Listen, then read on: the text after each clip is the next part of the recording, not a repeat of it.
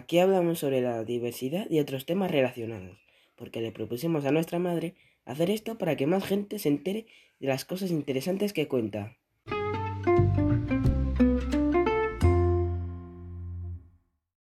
En este segundo episodio hablaremos sobre el racismo con mi madre.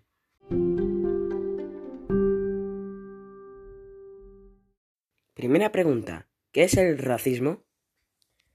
Pues el racismo es la idea de que las personas blancas o las personas caucásicas, como yo, valen más que las personas de color, entre comillas, porque en realidad de color somos todos, nadie, nadie es blanco, blanco, solamente los fantasmas. Y, mm, o sea, como tú, por ejemplo, que tienes rasgos indígenas.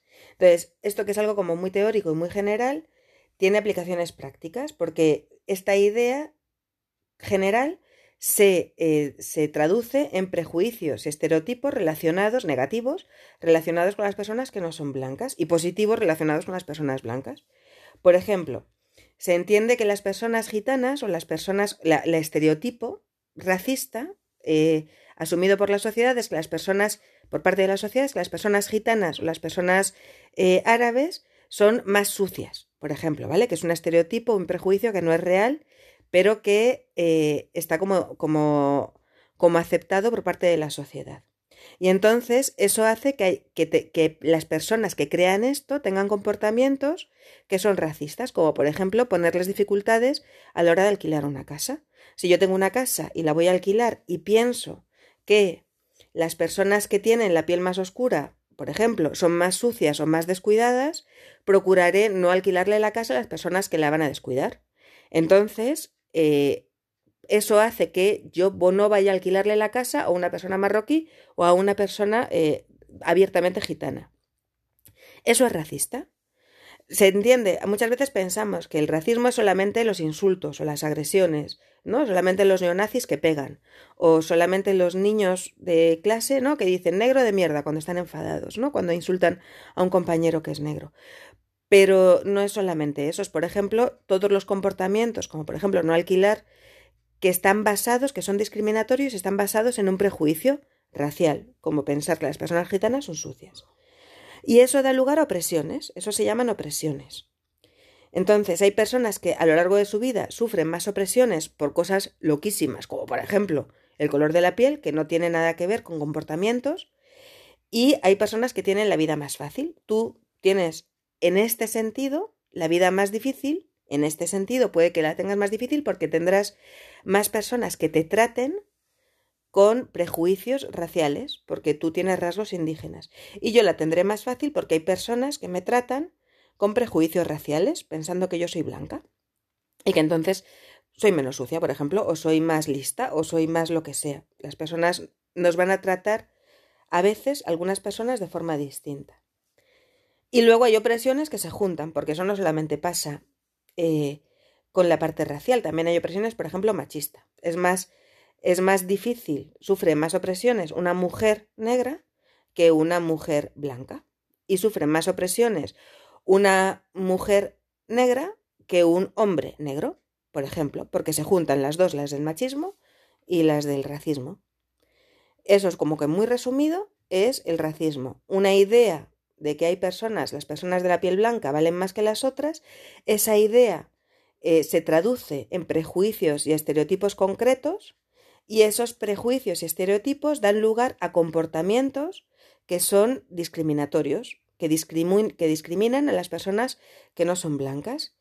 Esos comportamientos, la suma de esos comportamientos, son, se les llama opresiones sistémicas, que es todo el sistema a lo largo de toda tu vida te va a tratar distinto porque tú no puedes cambiar el color de tu piel, te va a tratar distinto y peor, y, es, y, a veces se juntan distintas opresiones sistémicas, las del racismo por un lado, machismo, capacitismo, etc. Y eso hace que la vida de algunas personas, las eh, otras personas por esos prejuicios la hagan todavía más difícil.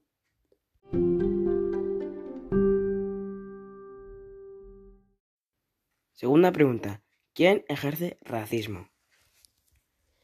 Pues sobre todo las personas que son blancas, eh, porque es sistémico, ¿vale? Entonces, las personas que son blancas tienen más poder y cuanto más poder tienes, más, eh, más capacidad de ejercer una discriminación, de, de tomar decisiones que sean discriminatorias tienes. Pero eso no implica que el ser víctima de racismo sea algo que eh, por lo cual no puedas ejercer, no puedas ser racista hacia otras personas, porque como hay muchos rasgos físicos, por ejemplo, ¿puedo contar lo de ayer? Sí. Vale. Por ejemplo, ayer estuviste a punto de hacer tú un, un comentario racista, cuando, porque, porque, porque lo oímos por la calle, porque ahí lo oímos y lo reproducimos. El racismo se aprende.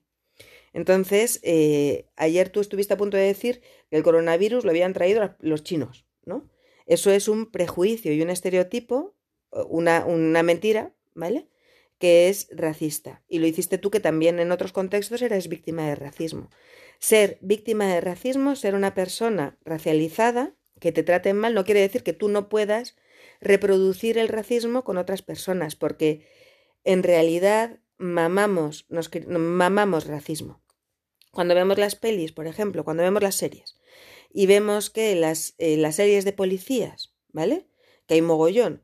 Los delincuentes normalmente son racializados, ¿vale? Son los latinos en Estados Unidos y lo vemos y lo normalizamos, normalizamos una serie de prejuicios que son racistas. Cuando escuchamos en clase eh, a, compañeros que lo dicen sus padres porque lo han oído en la radio de tertulianos que los chinos son los que han traído el coronavirus, pues somos capaces de, si no pensamos críticamente, si no, si no, nos, si no lo pensamos, somos capaces de, de, normalizarlo, de creerlo y de decirlo.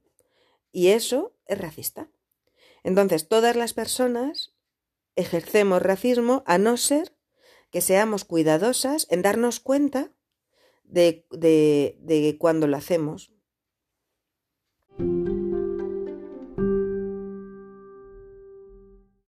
Tercera pregunta. ¿Cómo y dónde sufrimos el racismo?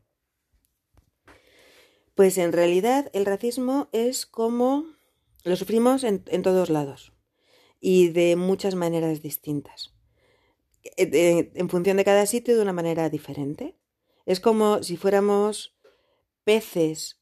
Mira, hay una artista que se llama Angélica Das, que es fotógrafa, que una vez en una conferencia, y trabaja el tema del racismo con fotografía, y, y, una vez en una conferencia decía, mira, el racismo es como vivir al lado de un vertedero de basura, ¿vale? Al principio huele muy mal, huele muy mal, pero luego te acostumbras.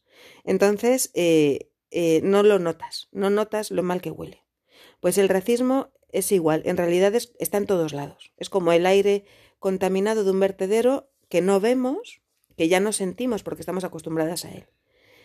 Y eso lo olemos en todos lados, a donde vayamos, en el colegio, en, en la calle, en el trabajo, en, en todos lados. Y mm, entonces la pregunta es, ¿dónde esa está contestada? En todos lados, ¿dónde está? Y luego, ¿cómo, verdad? Has preguntado. Vale, pues cómo hay distintos tipos de racismo. Podríamos decir, por ejemplo, que está el racismo simbólico, ¿vale? El, el racismo simbólico tiene que ver con, por ejemplo, el ejemplo que hemos dado antes, que solamente vemos en la televisión a las personas racializadas eh, siempre como subalternos o como delincuentes o como más tontos. Eh, por ejemplo, se hace la broma de que el amigo negro en las, en las series de, en las películas de terror siempre es el que muere el primero, ¿no? O cuando decimos lenguajes, cosas de lenguaje, estás hecha una gitana. Por ejemplo, antes hemos hablado también de antigitanismo, que es racismo, pues, o trabajar como un negro, ¿no? Ese tipo de cosas eh, forman parte del racismo simbólico. Luego está el racismo institucional, ¿no? Que es eh, que se nota mucho, por ejemplo, en, en, en la, en la policía, ¿no? Se hacen redadas racistas y se llaman así cuando, y eso es, en realidad es ilegal, pero se salta la ley, cuando, las, cuando los policías hacen redadas en sitios donde y, y, solamente paran a las personas racializadas, ¿no? O cuando, o los CIES, cuando por una, eh, cuando por no tener, cuando no te permite, el sistema no te permite tener permisos de viaje, tener un visado para estar en España, y eso, y cuando, cuando tendrías derecho legalmente a poder viajar a todos lados, porque tú y yo, por ejemplo, que tenemos pasaporte español, podemos ir a todos lados, pero hay países donde tienen otros pasaportes que no decimos, pues no, no dejamos que vengan aquí las personas senegalesas, por ejemplo. Y aunque una persona senegalesa, por los, eh, por los tratados internacionales podría tener derecho a viajar porque, por ejemplo, es perseguida en su país, no le ponemos dificultades para eh, que pueda sacar un visado o un o, o, un, o, ser, o ser refugiado, ¿no? Y entonces tiene que viajar, no puede coger un avión, tiene que viajar de forma mucho más difícil. Tiene que viajar, por ejemplo, en, en, un, en un, barco sin, sin, seguridad. Y luego llega y no le permitimos, se encierra en un CIE, ¿no? Se encierra porque no tiene papeles. Por una cuestión administrativa, le encerramos en una cárcel, ¿vale? O la policía de la frontera le impide eh, viajar a, a, la península, ¿no? Eso es racismo institucional. O no se dan citas para renovar los permisos de residencia. Ahora mismo nos están dando citas y la gente se queda sin derechos, no, porque no tiene una tarjeta de residencia y por lo tanto no puede viajar. Eso es racismo institucional que puede ser más grave o menos grave. Por ejemplo, una forma menos grave es cuando tu padre y yo nos casamos, ¿vale? Y tu padre fue a pedir la nacionalidad. En vez de darle la nacionalidad, los policías decidieron poner en el papel que le daban la nacionalidad por estar casado conmigo, no porque llevaba tropecientos años en España con permiso. O sea, él tenía derecho por sí mismo, no por, no por juntarse a mí, que yo soy española. Ese también era racismo, eso también es racismo, es un racismo más sutil pero también el racismo institucional. Luego está el racismo cultural. Por ejemplo, nos, se entiende porque no, hay, no vemos tantos eh, referentes culturales racializados, no vemos escritores negros casi, ¿vale? Entonces parece que la cultura, o músicos, ¿vale? Parece que la cultura solamente es blanca y europea, ¿vale? Cuando estudias la historia de la música, por ejemplo, has estudiado a Mozart, ¿verdad? Vale, pero ¿cuántos eh, compositores africanos has estudiado? Cero. Cero. ¿Y latinoamericanos? Mm, creo que cero. También, ¿verdad? Pues eso es racismo cultural, ¿vale? Cuando la historia que, que, que estudiamos o los referentes culturales que tenemos son, son solamente blancos. El racismo biológico también existe. El racismo biológico dice que, por ejemplo, cuando tú piensas quiénes son los mejores en el, en el, en el baloncesto, y se te viene a la mente personas negras, ¿vale? Porque pensamos que las personas negras son buenas en el baloncesto por genética, ¿vale? Porque genéticamente saltan mejor o son más grandes, eso es mentira. O, o son sexualmente más activos, ¿vale? Las personas negras. Eso es una animalización, ¿vale? Y eso es racismo biológico. Pensamos que es genético. Por ejemplo, se dice, una vez tuvimos una bronca en esta casa con tu tío porque él decía que las personas negras biológicamente, por una cuestión de eh, los huesos, ¿vale? De la densidad de los huesos, era natural a ellos nadar peor. Eso de, naturalizar por cuestiones biológicas eh, limitaciones, ¿vale? O, o potencialidades, eso es racista también, es el racismo biológico. Y luego está cosas más complicadas, como por ejemplo la xenofobia. En la xenofobia se junta el racismo con el nacionalismo o el colorismo, que también es como que más complejo. Incluso las personas racializadas piensan que son mejores las personas que son más claras. Entre una persona negra y una persona negra oscura y una persona negra clara, más mestiza, ¿vale? Se prioriza, se tiene más ventajas una persona que es negra más clara. Y eso también forma parte del racismo. En realidad hay muchas formas en las cuales hay muchos tipos de racismo y muchas formas en las que el racismo se manifiesta.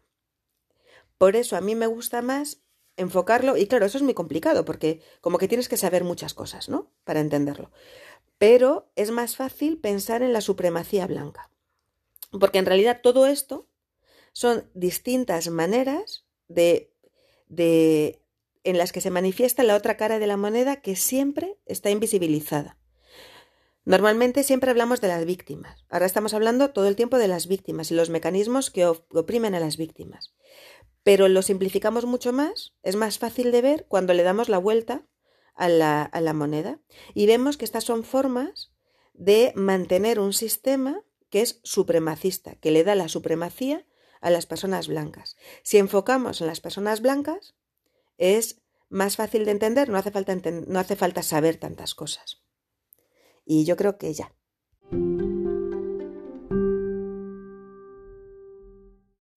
La última pregunta. ¿Cómo evitamos el racismo? Pues no se puede evitar el racismo. Lo que podemos hacer es luchar contra él. Es como, ¿te acuerdas que hablábamos antes de que era como el, como el aire contaminado de un vertedero? ¿Vale? Si vivimos al lado de un vertedero no podemos evitar el aire, no, nos podemos poner una máscara, pero eh, en realidad vivimos dentro de él. Entonces, no se puede evitar. Lo que sí podemos hacer es luchar contra él. Lo que sí debemos hacer es luchar contra el racismo. Entonces, aquí solo hay dos opciones. O eres racista o eres antirracista. No, no puedes estar fuera, ¿vale? Y, y para ser antirracista hay distintas formas de hacerlo.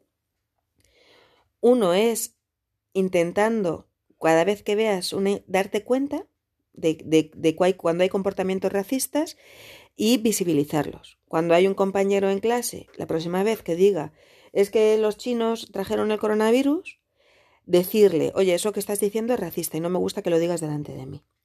Eso a veces genera, eh, genera situaciones incómodas, ¿vale? Porque entonces el compañero se va a revelar y va a decir, pues no soy racista, yo no soy racista, ¿cómo voy a ser racista si soy marroquí, por ejemplo? O yo, lo que sea, ¿no? Entonces, hacer pedagogía, explicar que cómo funciona el racismo y que ese tipo de cosas son racistas. Y eso es incómodo. Y luego la otra forma súper importante es darte cuenta de cuando tú eres racista, todo el tiempo. Estar buscando o, o estar atento a no reproducir cosas racistas tú. Y luego organizarte con otros, si se puede.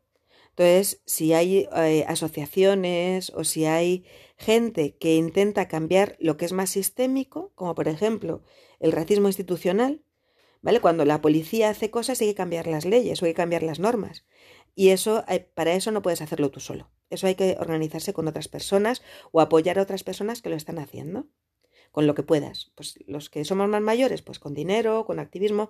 Los que sois más pequeños, pues con ánimos, ¿no? Eh, en las redes sociales, os podéis juntar entre vosotros. Hay muchas maneras de juntarse con otros para intentar parar el racismo. Y ya está.